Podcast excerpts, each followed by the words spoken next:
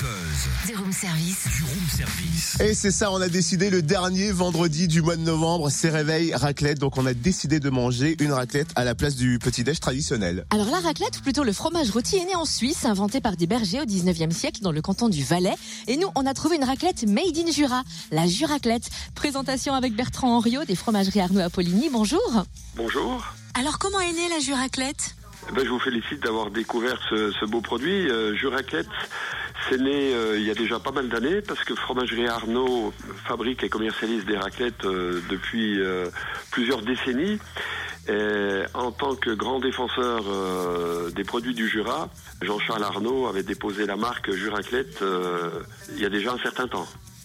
Et alors, il y a une différence de goût avec les autres raclettes? Qu'est-ce qu'elle qu'est-ce qu'elle a de plus, cette raclette En fait, ce qu'on assure à nos consommateurs, c'est déjà des raclettes fabriquées avec du lait cru, puisque euh, on exploite des, des fruitières euh, qui sont toutes sur la zone d'appellation euh, Comté-Morbier.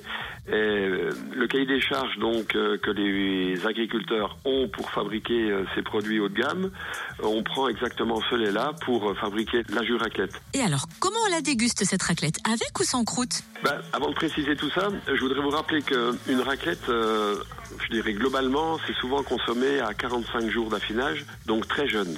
Jus raclette, c'est déjà des produits qui sont affinés minimum 100 jours.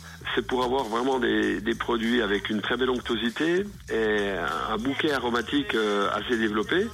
Ça, c'est déjà pour donner euh, aux consommateurs euh, une raclette qui aura du goût euh, après la cuisson, parce que souvent on, on peut avoir une déception quand on fait une raclette avec des produits un petit peu basiques, c'est que ça manque de saveur, ça manque de goût. Et euh, moi je suis toujours déçu quand les gens euh, sont obligés de rajouter des condiments ou autres euh, au fromage pour euh, élever un petit peu son goût. Alors moi je conseille de laisser la croûte, puisque la croûte fait partie du produit.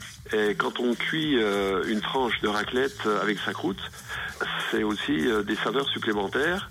Et rassurons euh, tous les consommateurs, la croûte est comestible et d'autant plus après la cuisson, il n'y a aucun souci. Ah bon, bah ça va alors. Merci Bertrand Henriot Yes. des fromageries Arnaud Apolline dans le Jura.